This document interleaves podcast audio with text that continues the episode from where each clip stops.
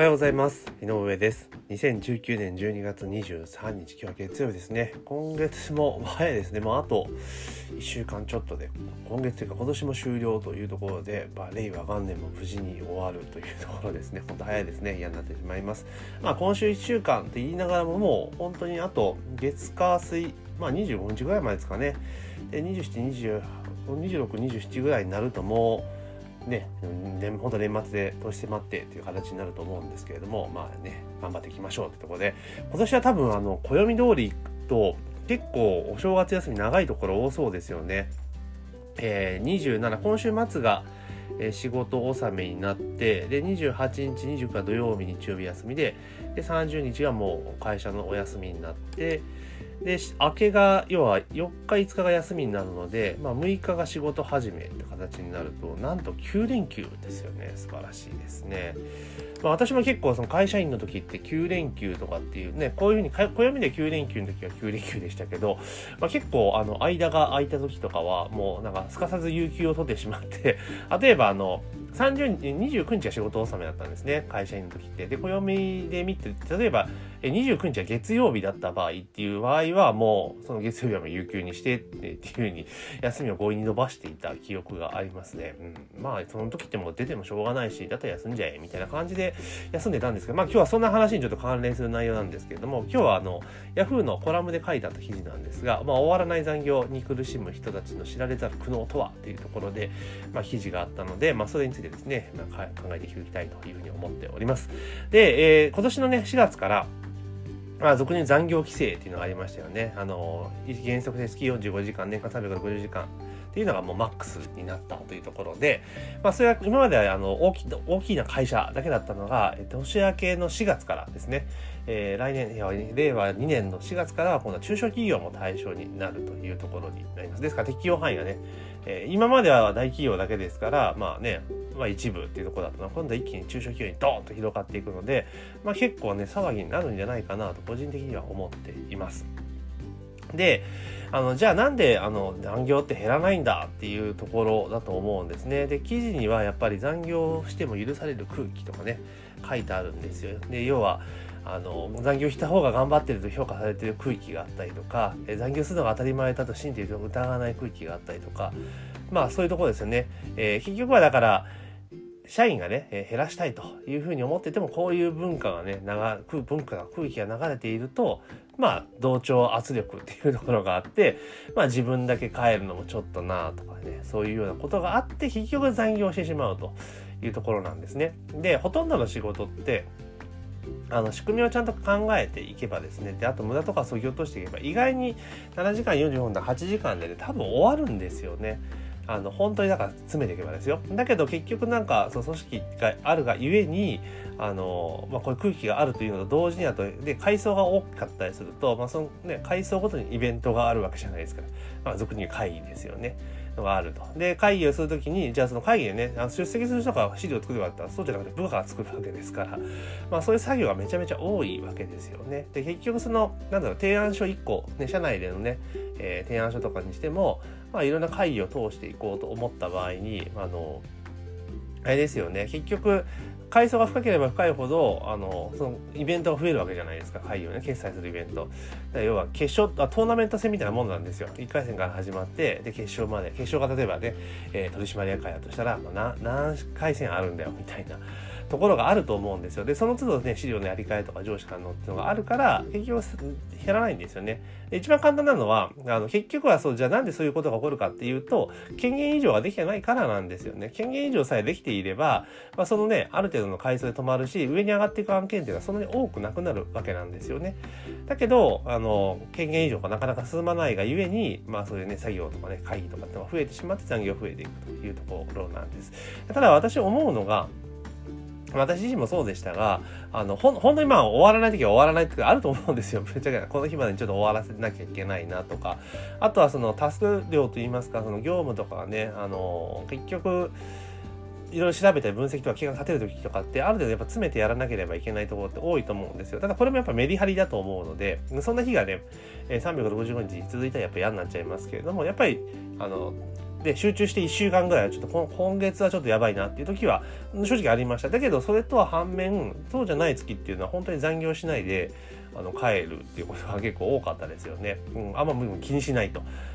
うん、だって自分のやること終わったしみたいな感じで私は帰ってましたね結局は。うん。あの、だから、帰ったら、なんじゃかんじゃ言われるかなっていうふうに思うところはやっぱあるじゃないですか。なんかみんな仕事してるのに自分で帰るのどうかなっていうのはあるんですけれども、だけどそれ気にしたら絶対帰れないし、でも、結局は、あれなんですよね。仕事量とか内容を見てる人っていうのは絶対文句言わないんですよ。うん。だから、あ、スイッチもすごいですね。早く帰れてって。まあ嫌味言う人もいますけど、でも結局自分が、自分のね、タスクっていう部分の業務とかね、担当業務ってところが滞りなくスムーズに進んでいれば、あの、早く帰っても文句は言われませんし、あと上司からの評価は確実に上がります、正直な話。結局だから、その、なんだろう、残業があって、その空気とかね、同調圧力みたいなやつって、出してる人間って、結局はね、仕事できない人なんですよ、ほとんどが。うん。と私は見ていました。うん。だから、なんかね、それでなんとなく残っていってしまっているとかね、いうところがあるんです。だから結構ね、その、そういう人たちの日中の時間の仕事の進め方見てると、なんか無駄な打ち合わせが多かったりとか、えー、その打ち合わせいるかみたいなこと結構多かったりするんですよね。だから、あの、気持ちの問題もそうだし、やっぱりこれは鉄の意志を持って帰る。自分の仕事、もちろん、ね、仕事が終わらないに帰っちゃダメですよ。えー、ちゃんと自分の仕事を効率化図っていって、えー、どんどんどん時間内に終わらせるっていう形でことを考えると、意外に終わるようになるんですよね。で結構、その、なんだろう、残業しても当たり前とかね、残業した方が頑張ってると思われてる空気があると、あの、終わりの時間って決めないじゃないですか。終わりの時間ね。例えば、入業何時まで終わると。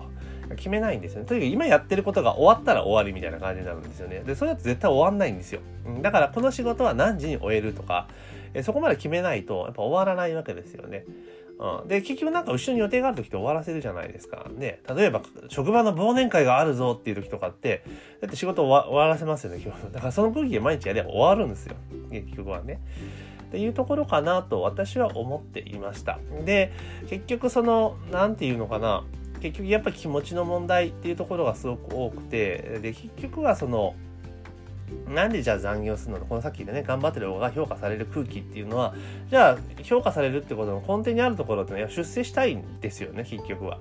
修正したいから頑張ると。で、頑張るけど頑張る方向がちょっと間違ってるぞっていう感じなんですよね。だけど実際のところって、えー、まあもちろんわかんないですよ。いろんな会社それぞれあると思うんですが、まあ普通のところ、しっかりしてるところであれば、別にその残業が多い方が評価されるってことはあんまりないですよ。正直な話。うん。でむしろ、例えば、あの、ね、評価がね、いろんなカテゴリー、カテゴリーというか、その階層分けに、階層ごとにされると思うんですけれども、例えば直帰、直属の上司とかになるとね、若干そういうバイアスかかる可能性がありますが、例えば最終決定する取締役とか役員会とかになると、当然残業時間とかっていうのもチェックされるわけじゃないですか。ね。それ見たときに残業やたら多いぞこいつはってなったら、まあ話別ですよね。うん。ってなるんですよ。だから、結局残業いっぱいしてると、確かに残業狙いはね、入ってくるけれども、まあ、それがないところもありますけれども、ないところなんかそこ帰るべきですけど、だけど、あの、結局はその場で残業費、ね、代がね、えー、ボンと入ってくると残業手当が入ってくるからいいなと思うけど、長い目で見れば絶対マイナスですよね。やっぱり短時間、与えられた時間の中で、えー、しっかりと成果を上げるっていう方が評価されるべきでありますし、えー、長い目ではやっぱそういうのがすごく評価されるんですよね。私はそもそも思うのが、あの、あれじゃないですか。結局、あの、まあね、ちゃんとその階層ごとに給与体系がしっかりしてればいいんだけれども、大抵ベースとなる賃金って、あの、年功序列じゃないですか。ほぼね。入った時によってほぼ変わる、同じみたいなことがありますよね。そうなってくると、まあ、例えば、あの、部下と上司、例えばね、ほとんど世代が変わらない、えー、上司がいて、で、ちょっと下の部下がいるみたいなカテゴリー、状況になると、例えば、えー、その上司の方は、例えば役職手当とかでドンと入ってたりするじゃないですか。で、当然断言はつかないわけですよ、管理職だから。だけど部下の方っていうのは、基本給そんな変わらないけどし、手当ないけれども、だけど残業がつくとなると、あの、あれなんですよね。給料逆転しちゃうんですよね、手取りベースで見たときに。うん。あの、基本的に残業ってその基本給の、えー、掛け率で変わってくるので、あ基本給はベースになって計算されるので、だから部下の方が給料多いぞみたいなことになっちゃうわけですよね。うん。だからもちろんね、そのそんだけの仕事量こなしてるんだったら全然それは OK だと思うんですけども、なんかダラダラダラダラ残業してて、なんか給料多いぞみたいなことってやっぱあるんですよね。そう考えると、まあ、管理職の賃金ということも考えなければいけないですし、逆にそのこういうね、残業代がどうじゃこうじゃってことになってくると、しわ寄せがね、中間管理職に来るんですよね。で部下返さないとね、上司から怒られるし、みたいな。部長から文句言われるぞ、みたいな。残業多いと、みたいなことがあったりとかするわけですよね。うん。だから、まあ、そこら辺もね、やっぱ考えていかないと。だから残業させない、やっぱりその残業は少ない人は評価される。残業は少なくて結果出してる人は評価されるっていう仕組みはやっぱ作った方がいいんじゃないかなと思いますけどね。でもこの空気っていうのは基本的にはあの全然本当なんだか勝手に思い込んでるだけなんで帰った方が絶対良かったりしますよ。だからむしろあの残業代がって言っている方々とかでもいると思うんですよ一定数。やっぱ残業しないとちょっとちょっと給料しんどいしっていう人は個人的にはその残業してる時間副業にやってた方がいいんじゃんって私は思います。その方がえ残業代で稼ぐよりも収入はまあ確実に増えますからね。うん。なんかそんな感じでやっていく方がいいんじゃないかな。だから、本当にこの仕事は必要なのか、この時間でやるべきなのかとか、いや考える方が、考えなければいけないですし、で、それでちゃんと精査する、優先順位をつけてやるっていう、もう当たり前のことをしっかりやるだけでも時間、時短っていうのはできますし、まあ、とにかく私がお勧めするのは、あれですよ、あの、この仕事は何時に、いつ何時に終わらせるかっていうのを先に決める。うん、で、その時間内に終わらせるように時間をやっていくと。だから、お尻が決まってれば人間頑張れるんですよ。だけど、さっき言った通り、この仕事、この業務が終わったりとかね、この作業が終わったら帰るっていう形にしちゃうから、その終わり時間って決まらないけどね、これが終わるまでは帰れないってなっちゃうんですよ。だから帰れなくなるんです。だからむしろ逆で、この作業は何時に終わらせるとか、いうのを決めるのがいいですよね。まあ、あとはあれですよね、会議とか打ち合わせが、なんか就業時間後に普通にあると、なんかげんなりしますよね。で、来るの打ち合わせ6時から、え、6時ってみたいな、もう残業デフォスか？みたいな感じで結構あるじゃないですか。で、私はそれあんまやらないっていうか、まあまあそういう時もやる時は行きましたけれども、基本的に自分が仕切るイベントに関してはもう全部、あれですね、5時以降っていうのはなかったですね。基本的には最終でも3時打ち合わせ、15時からの打ち合わせ。だ15時からの打ち合わせだったら、2時間でもあれじゃないですか、15、16、17で5時に終わるじゃないですか。だから残業ってなくなるんですよ。だけど、まあ、そうじゃない場合っていうのは、18時からあったら18時がもう打ち合わせ開始時間が残業時間ですからね、そもそもそれちょっとおかしいなことになっちゃうので、まあ、基本的にはそんなことしてませんでしたね。早く終わらせると。早い時間に会議をするというところでした。えー、そうなんでそういうふうにことやったかって、私がついた上司がね、そういうふうにすごく徹底的に言われました。だ一回、あの、打ち合わせ時間をですね、えっ、ー、とね、何時だろうね、5時からとか入れた時めっちゃ怒られましたからね。お前これ残業デフォかみたいな感じで言われて、まあ確かにそうだなっていうのがあってね。もちろんその、なんだろう。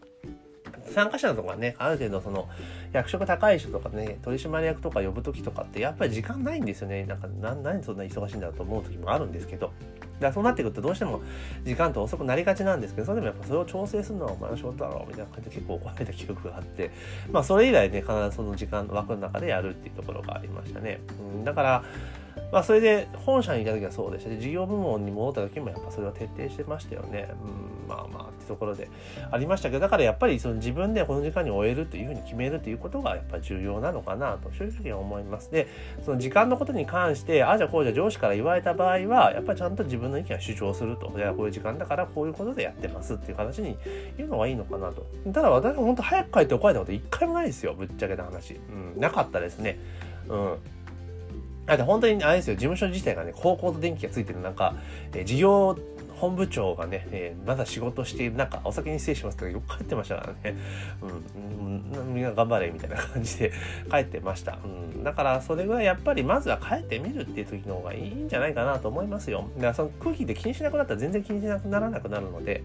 あとはやっぱり、あの、自分一人で嫌だなと思ったら、その、同じね、えー、部、とか課とかね、質とかのね、メンバーを巻き込むと。帰ろうぜみたいな感じで。やっぱ一番頑張らなきゃいけないのは中間管理職ですよね。その課長とかね、それぐらいのカテゴリーの人がやっぱり頑張って残業減らすと。えみんなで帰ると。うん、で、その、結局だから、管理職とかっていうのがそのカバーするってことはそもそもナンセンスで管理職のやるべき仕事っていうのはそれぞれのメンバーのその業務量を把握してそこの均等化を図ってそのちゃんと時間内に終わらせて自分のタスクを完了させるっていうのがポイントですからだから結局なんだろう中間管理職とか自体が作業してること自体が私はナンセンスだと思うんですよね。うんちゃんと決済して判断して、先回して調整するっていう作業をしておくべきだと思うんですけどね。結構ね、作業だけさせてね、その調整までやれっていうやつも結構いますからね。うん、まあ難しいところなんですが、まあちょっと話はね、あっちでこっちでしましたけれども、とにかく、あの、あれです、残業っていうのは、あの、思い込みでやってること結構多いんですよね。帰ったら、さっき言いましたけど、なんか残業しろば頑張ってると評価されるよねっていう空気とか、まあそういうところで、ね、勘違いして続けちゃう人がいるんですけど、まずやるべきことは、もう行かない、えー、やらないと。